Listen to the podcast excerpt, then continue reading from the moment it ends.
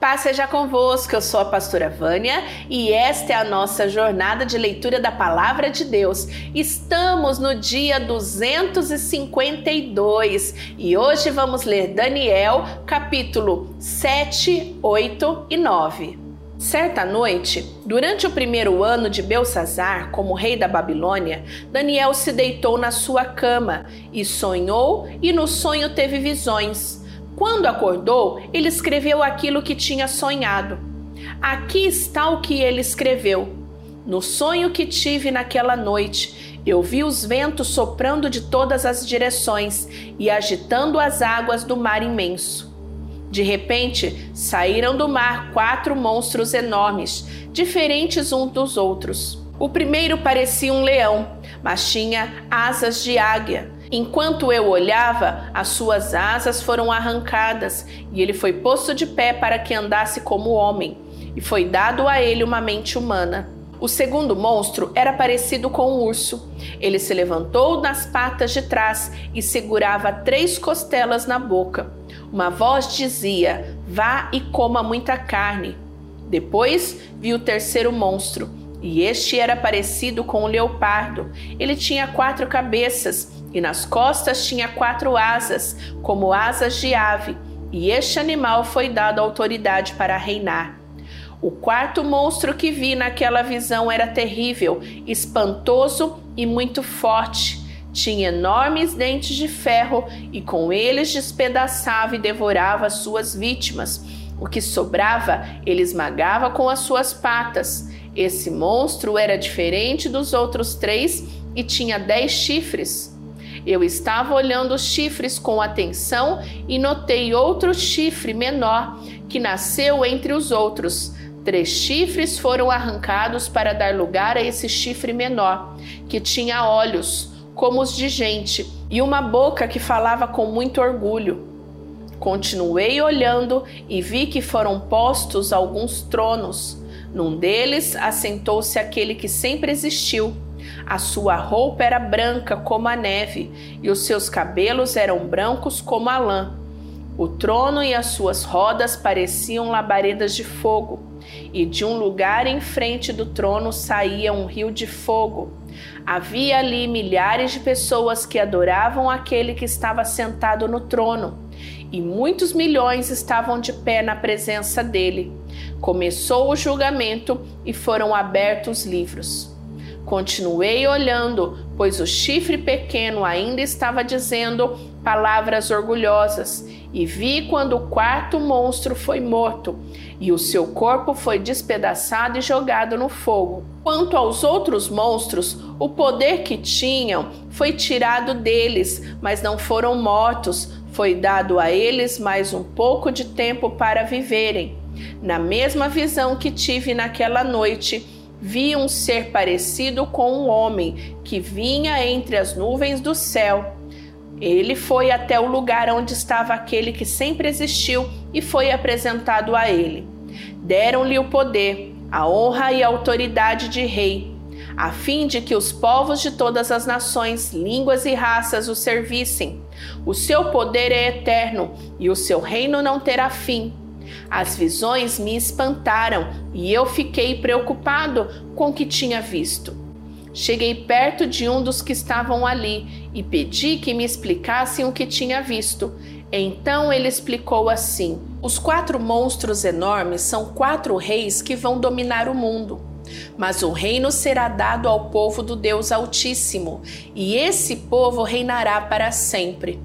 Eu quis saber também a explicação a respeito do quarto monstro, que era diferente dos outros três, que era terrível e tinha dentes de ferro e unhas de bronze, que despedaçava e devorava suas vítimas e que esmagava com as patas aquilo que sobrava.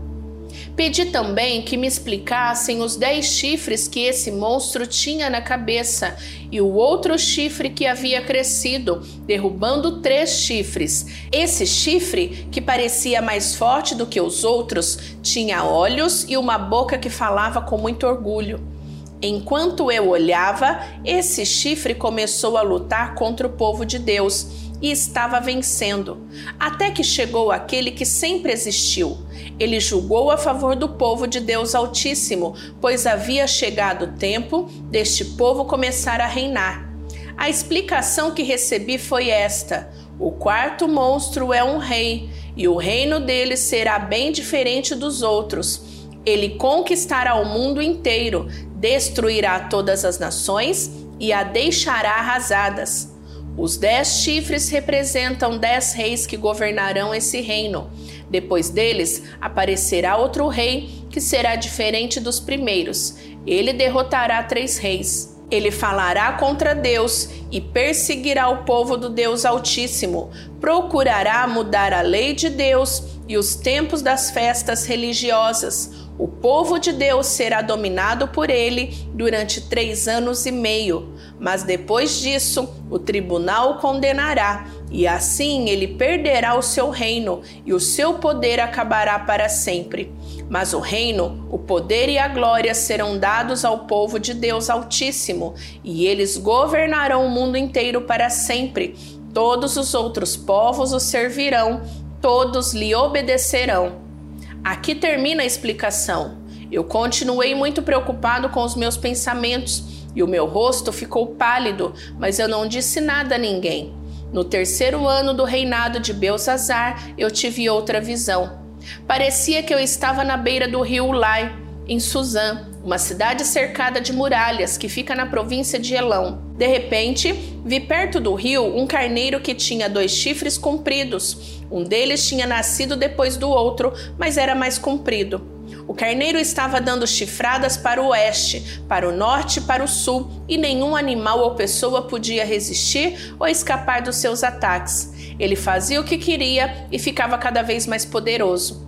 Eu estava pensando nisso quando vi um bode que vinha do oeste, correndo tão depressa que as suas patas nem tocavam o chão.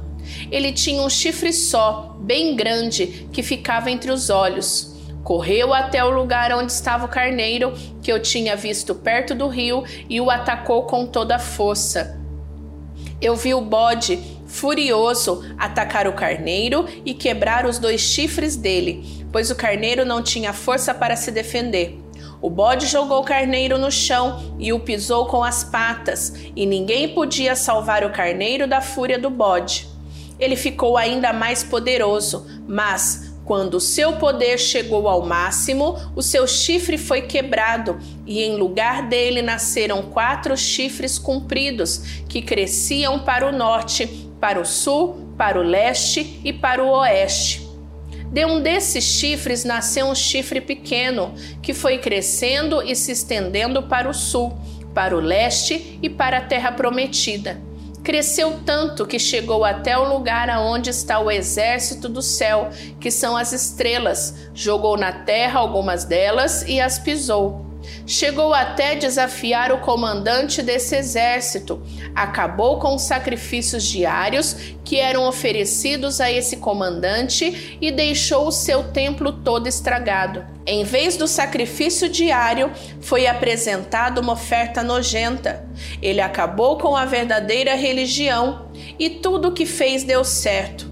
Depois, ouvi dois anjos conversando e um perguntou ao outro: Quanto tempo vai durar aquilo que apareceu na visão? Por quanto tempo essa oferta nojenta será apresentada em lugar do sacrifício diário? Por quanto tempo ficará estragado o templo e derrotado o exército do céu? E ouvi a resposta: tudo isso vai acontecer depois de duas mil e trezentas tardes e manhãs, e durante esse tempo não serão oferecidos sacrifícios depois disso, o templo será purificado. Eu estava procurando entender o que tinha visto, quando apareceu na minha frente um ser que parecia um homem. E ouvi uma voz humana que vinha do rio Lai e que gritou assim: Gabriel, explique a visão a este homem. Aí Gabriel chegou mais perto de mim e isso me deixou muito assustado. Eu me ajoelhei, encostei o rosto no chão e ele disse: você, homem mortal, precisa entender a visão, pois ela é a respeito do tempo do fim. Ele ainda falava quando desmaiei, e caí de bruços no chão, mas ele me pegou, me pôs de pé e disse: eu vou lhe contar o que vai acontecer quando passar a ira de Deus, pois essa visão é a respeito do tempo marcado para o fim. O carneiro com dois chifres que você viu representa os reis da Média e da Pérsia. O bode e o rei da Grécia e o seu chifre grande é o primeiro rei desse país. Os quatro chifres que nasceram quando o primeiro chifre foi quebrado representam os quatro reinos em que o país será dividido, mas esses reinos não serão tão poderosos como o primeiro. Quando o fim desses reinos estiver perto e as suas maldades tiverem chegado ao máximo, aparecerá um rei cruel e enganador. Ele ficará cada vez mais poderoso, mas não pela sua própria força causará destruições terríveis, acabará com os povos poderosos e também com o povo de Deus. Fará o que quiser e prosperará sempre. Com a sua presença, ele enganará todos, ficará cada vez mais orgulhoso e matará muitas pessoas à traição. Finalmente, ele desafiará a Deus o Rei dos Reis, mas será destruído sem o uso de força humana. E Gabriel terminou assim: Você já ouviu a verdadeira explicação dos sacrifícios da tarde e da manhã? Mas não diga a ninguém o que quer dizer a visão que você teve, pois ainda vai demorar muito tempo até que ela se cumpra. Eu, Daniel, passei vários dias abatido e doente. Depois fiquei bom e comecei a tratar dos negócios do governo mas continuei muito preocupado com a visão, pois não conseguia entendê-la. Dario, filho de Xerxes, do país da Média, era rei da Babilônia. No primeiro ano do seu reinado, eu estava estudando os livros sagrados e pensando nos 70 anos que Jerusalém ficaria arrasada, de acordo com o que o Senhor tinha dito ao profeta Jeremias. Em sinal de tristeza, eu vesti uma roupa feita de pano grosseiro, sentei-me sobre cinzas, deixei de comer e orei em favor ao Senhor Deus, fazendo-lhe pedidos e súplicas. Orei ao Senhor meu Deus e fiz a seguinte confissão: Senhor Deus, tu és grande e poderoso. Tu guardas a aliança que fizeste com os que te amam e obedecem aos teus mandamentos, e sempre lhes dá provas do teu amor. Nós temos cometido pecados e maldades, fizemos coisas más e nos revoltamos contra ti. Desobedecemos as tuas leis e aos teus mandamentos. Não demos atenção aos teus servos, os profetas, que falaram em teu nome aos nossos reis, aos nossos líderes, aos nossos antepassados, sim, a todo o povo de Israel. Tu, ó Senhor, é sempre justo, mas agora sentimos vergonha nós, o teu povo, tanto os que vivem na Judéia e em Jerusalém, como os que tu espalhastes pelos países de perto e de longe. Tu fizestes isto porque eles se revoltaram contra ti. Os nossos reis, os nossos líderes, os nossos antepassados, todos nós temos pecado contra ti, ó Senhor, e por isso estamos envergonhados. Mas tu és misericordioso estás pronto para nos perdoar, mesmo quando nos revoltamos contra ti. Desobedecemos a tua ordem, ó Senhor, nosso Deus, e não seguimos as leis que nos destes por meio dos teus servos, os profetas. Todo o povo de Israel quebrou os teus mandamentos e não obedeceu às tuas ordens. Pecamos contra ti e por isso fizestes cair sobre nós as maldições e as desgraças que estão escritas na lei de Moisés, servo de Deus. Tu cumpristes as ameaças que fizestes contra nós e contra os nossos líderes, e nos castigastes duramente. Nunca, em lugar nenhum, houve uma desgraça tão grande como a que caiu sobre Jerusalém. E isso aconteceu de acordo com o que está escrito na lei de Moisés. Mas mesmo assim, nós não temos abandonado os nossos pecados, nem temos nos esforçado para seguir a tua verdade. Não fizemos nada para agradar ao Senhor nosso Deus. Portanto, tu, ó Senhor, preparastes esse castigo e fizestes cair sobre nós. Tu és o Senhor, nosso Deus, tu és justo e em tudo que fazes, e não temos dado atenção às tuas ordens. Ó Senhor, nosso Deus, Tu mostrastes o teu grande poder quando tirastes o teu povo do Egito, e a fama que ganhastes com isto continua até hoje. Mas nós temos pecado e feito mal. Ó Senhor, tu és misericordioso. Portanto, não continues irado e furioso com Jerusalém, que é a tua cidade e o teu monte santo por causa dos nossos pecados e dos pecados dos nossos antepassados, os povos de todos os países vizinhos zombam de Jerusalém e do teu povo. Ó nosso Deus, ouve a minha oração, atende a súplica deste teu servo, para que todos saibam que tu, Senhor, és Deus. Derrama as tuas bênçãos sobre o teu templo, que agora está abandonado. Ouve, ó meu Deus, e atende a minha oração. Abre os olhos, vê a nossa desgraça e olha para a tua cidade. Fazemos os nossos pedidos por causa da tua grande compaixão e não porque sejamos bons e honestos. Ouve, ó Senhor, perdoa-nos, Senhor, atende-nos, Senhor, e vem ajudar-nos, para que todos saibam que tu és Deus. Não demores em nos socorrer, ó meu Deus, pois nós somos o teu povo e Jerusalém é a tua cidade.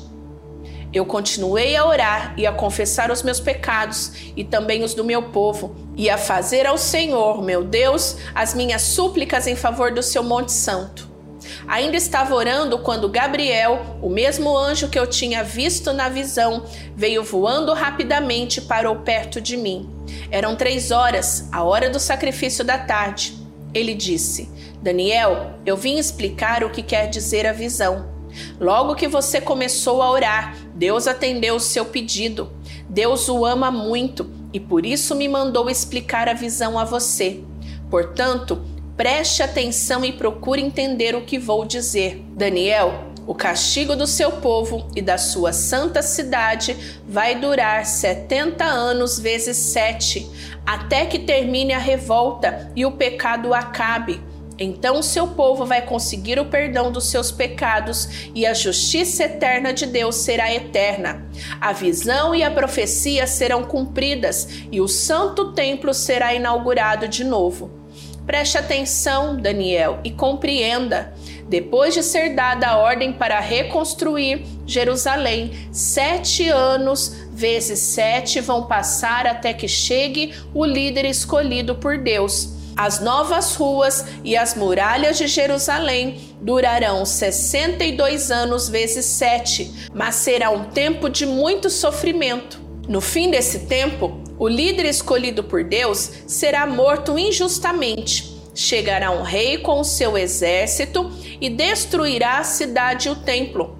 O fim virá como uma enchente, trazendo a guerra e as destruições que Deus resolveu mandar. Esse rei fará com muitos povos um acordo que durará sete anos, mas quando passar a metade desse tempo, ele acabará com os sacrifícios de animais e as ofertas de cereais no templo. O grande terror será colocado no lugar mais alto do templo, e ali ficará até que aquele que fez isso seja destruído, conforme Deus resolveu concluímos a leitura de hoje e amanhã você precisa voltar, porque amanhã nós finalizamos o livro de Daniel. Então eu te espero e antes de ir embora, aperta o botão do gostei e compartilha este vídeo na tua rede social. Deus te abençoe, beijo da pastora Vânia. Tchau, tchau!